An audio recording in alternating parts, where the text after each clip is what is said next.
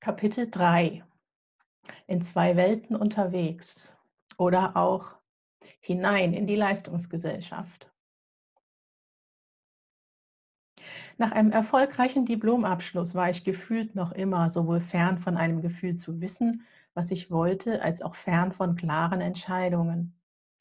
Unabhängig von dem ungesunden Verhältnis zu meiner Familie war dies all die Zeit mein offensichtlichster Antrieb gewesen, an dem ich etwas ändern wollte.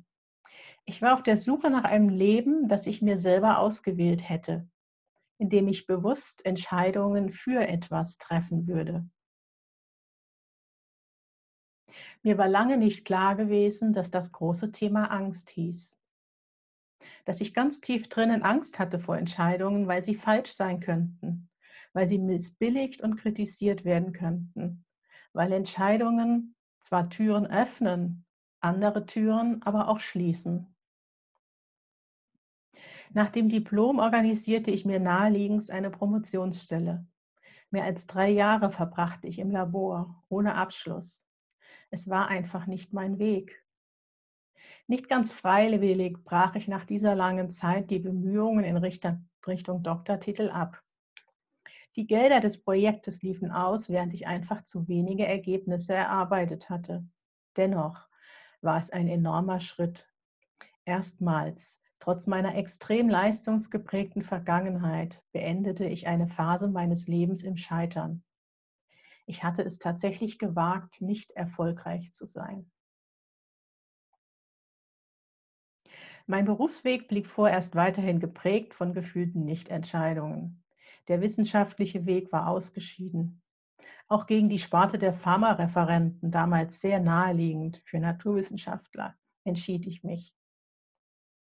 Eine Flut von Stellenanzeigen von Auftragsforschungsinstituten im Bereich Arzneimittelentwicklung wies den Weg in ein bis dahin unbekanntes Gebiet. Ein einfaches war es, Stellenangebote zu bekommen. Mit 29 war ich angekommen, zumindest im Arbeitsleben. Gefühlt allerdings als Ergebnis vieler, vieler Nichtentscheidungen. Vor dem ersten Arbeitstag jedoch sollten Depressionen und Todessehnsucht Einzug halten in mein Leben. Ich lernte meine damals zukünftige Schwiegerfamilie kennen. Herzlichst aufgenommen erschien alles wunderbar. Doch von der ersten Minute an fing es in mir an zu arbeiten. Was geschieht hier? Was darf ich hier sehen, hören, spüren? Ich erlebte meinen damaligen Partner als erwachsenes Kind in der Interaktion mit seinen Eltern. Kannte ich doch bisher aus dieser Nähe nur meine eigene Familie. Und zu dem Gefühl des eigenen Desasters, das irgendwo auf einem ungesunden Level existierte von mich damit abfinden, dass es halt so ist. Zu diesem Gefühl gesellte sich nun eine neue Erfahrung. So könnte es auch sein. Über mehrere Tage hinweg wuchs die Verzweiflung über das eigene Erleben, die eigene Vergangenheit. So hätte es also auch sein können. Todessehnsucht der Beginn des offensichtlichen Dramas. Nach dem Drama im Innen brach es ins Außen. 28 Jahre unsichtbares Leiden wurden beendet. Januar 2000, Düsseldorf Hauptbahnhof. Das sichtbare Drama begann. Es würde nicht das einzige Mal bleiben. Die Angst vor dem Bahnhof, die Angst, in hoffnungslosen Sekunden schwach zu werden und sich fallen zu lassen, direkt vor den Zug. Dem Drang nachgeben, dass der Kampf, dass doch endlich alles vorbei sein möge.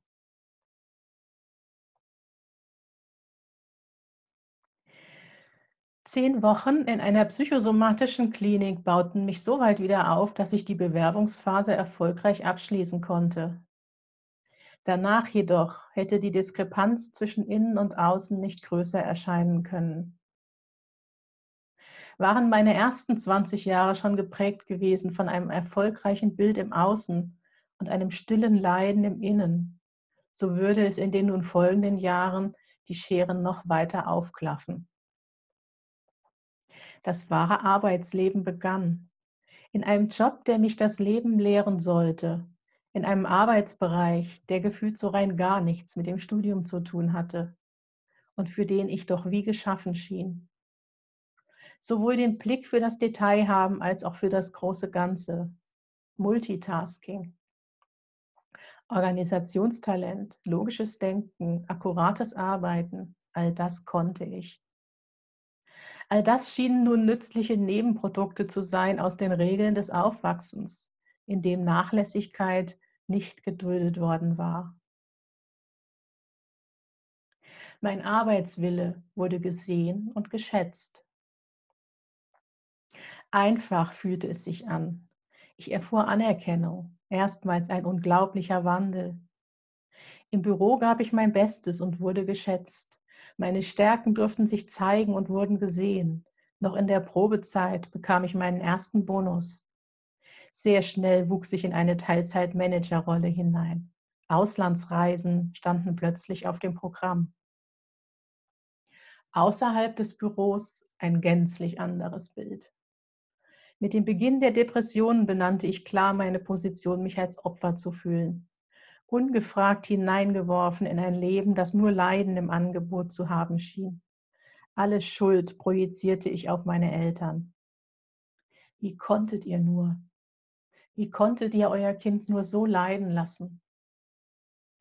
Anklagen, Aversionen und Albträume bestimmten meine Gedanken ihnen und besonders meiner Mutter gegenüber. Die Depression bot jedoch auch das Extra an zusätzlichem, notwendigen Leiden, um aktiv zu werden.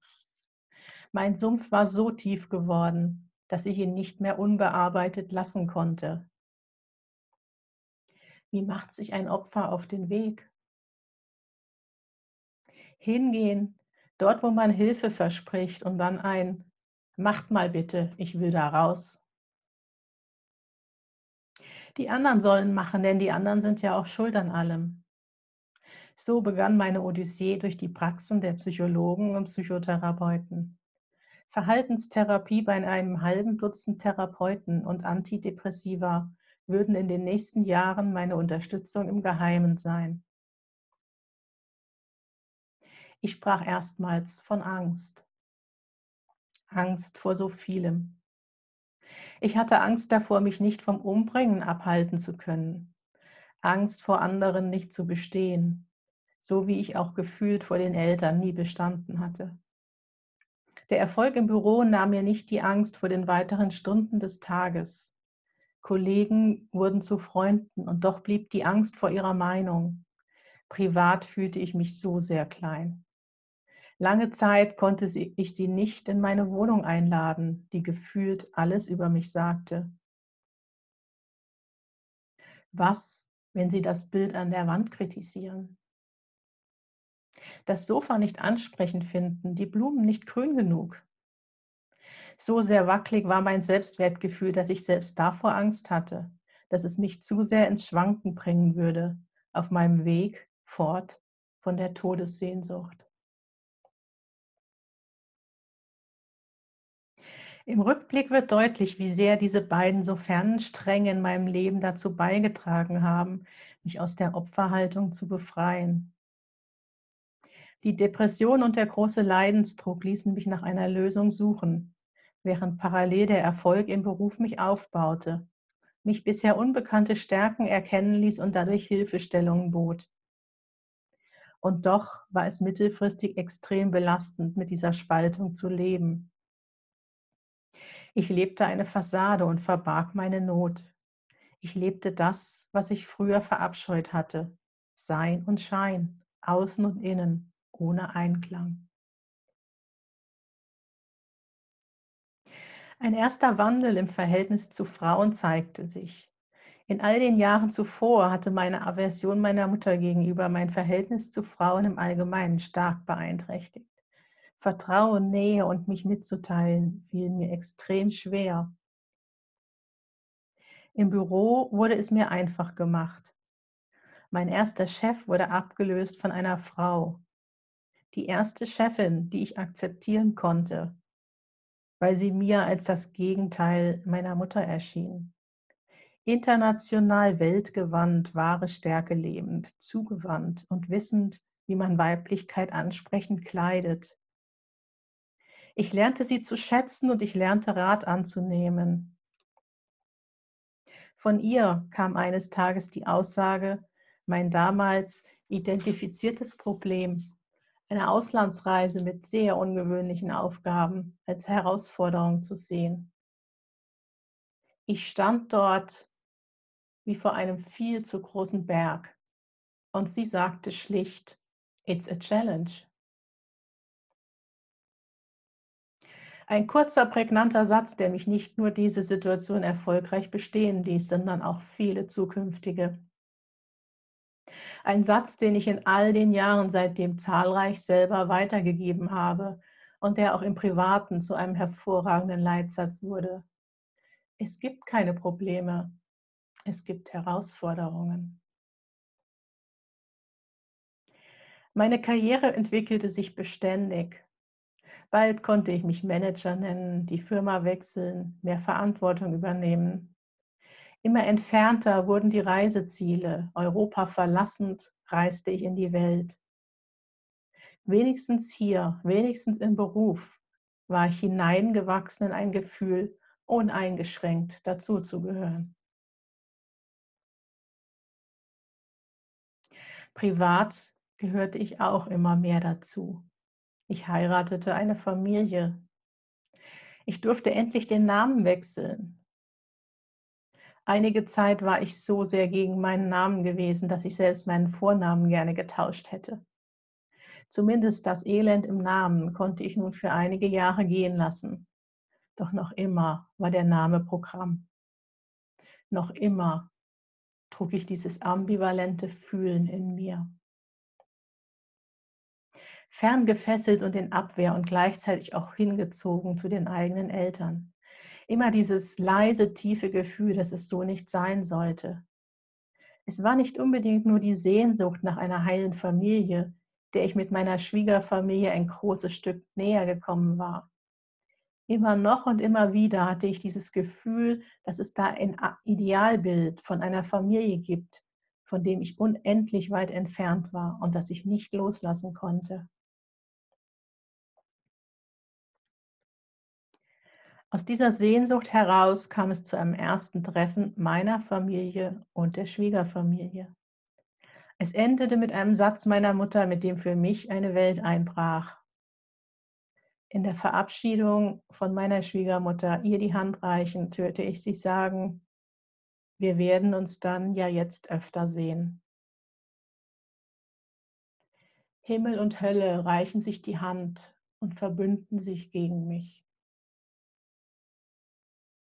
Nichts anderes, sagte mir dieser Handschlag. Was als Friedensangebot gedacht war, endete für mich in einer Katastrophe. Nervenzusammenbruch wäre wohl der passendste Ausdruck. Danach war keinesfalls Frieden angesagt, sondern maximaler Abstand. Kontaktabbruch, das kannte ich schon. Acht Jahre vorher schon hatte ich es während des Studiums ausprobiert und nicht als für das Wahre befunden. Wenn ich es wieder tun würde, dann wäre es für die Ewigkeit. Dessen war ich mir sicher. Dieser Gedanke machte die Entscheidung schwer. Eine Entscheidung, die Teil war meines Weges von der Marionette zum Mensch. Die sich verwandelnde Marionette, die wusste, dass ein Leben aus Entscheidungen besteht. Doch aus welchen bloß? Die eine große Frage, was will ich? Was will ich eigentlich in diesem Leben? Es gab immer nur dieses Opfergefühl. Wenn ich schon hier auf die Erde geworfen wurde, dann sagt mir doch auch warum. Dann zeige mir doch bitte mal jemand, wie man hier aktiv mitspielt, ohne Leiden. Hilfe war unterwegs in Form eines Buches. Alice Miller und das Drama des begabten Kindes. Hier schrieb eine Therapeutin, die dagegen war, gegen die Verleugnung des Leidens in der Kindheit, gegen das Schweigen über die von Eltern verursachten Traumata der Kindheit, gegen eine Verherrlichung des vierten Gebots. Eine Therapeutin, die eine klare Erlaubnis aussprach. Du darfst deine Eltern hassen. Endlich. Hier wurde ein Ausbrechen erlaubt aus gesellschaftlichen Zwängen. Gefühlte Grenzen im Sinne von das tut man doch nicht durften eingerissen werden. Kein kollektiver Druck mehr, der einem schlechte Worte über seine Eltern verbat. Kein selbstproduzierter Druck mehr, dass ich so sehr falsch sein muss, wenn ich sie nicht lieben kann.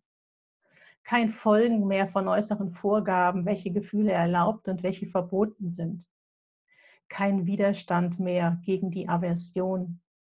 Endlich durfte ich es sein lassen, das mich selber verurteilen über das Unangemessene. Einfach endlich das Vorhandene sein lassen. Ich durfte sie hassen. Als eine ums Überleben kämpfende griff ich nach diesem Strohhalm, der mir so sehr Erleichterung brachte.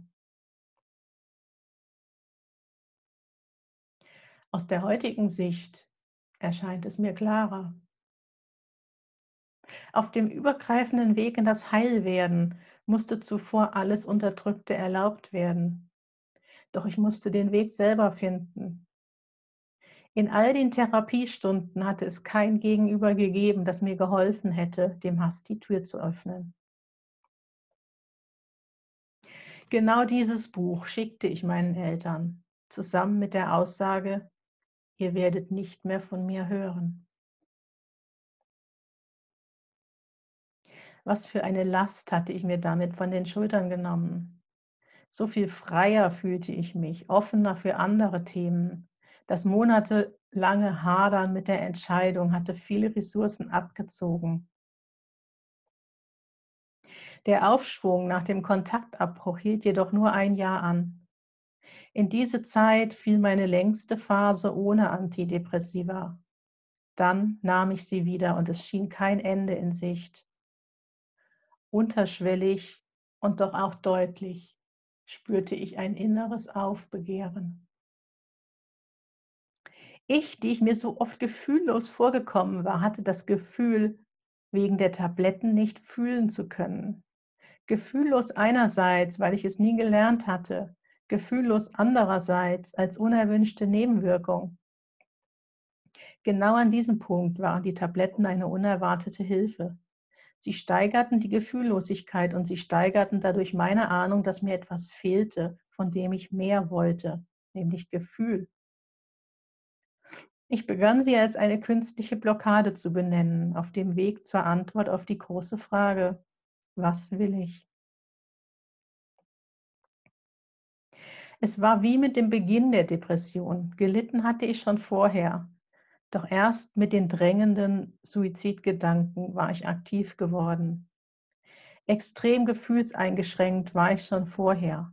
Doch erst mit der Steigerung durch die Tabletten wuchs auch mein Wille, mich aus dieser Abhängigkeit zu befreien. Doch da war niemand, der es verstand, niemand, der es verstehen wollte, erst einmal mit dieser Diagnose, mit diesem Stempel versehen, rezidivierend depressiv, erhielt ich keine Hilfe dabei, mich einem Leben ohne Tabletten zu stellen. Es war noch nicht an der Zeit. Ich brauchte Tabletten für meine Arbeitsfähigkeit. Immer mehr identifizierte ich mich mit dem Erfolg im Beruf. Die Karriere war zum Selbstläufer geworden.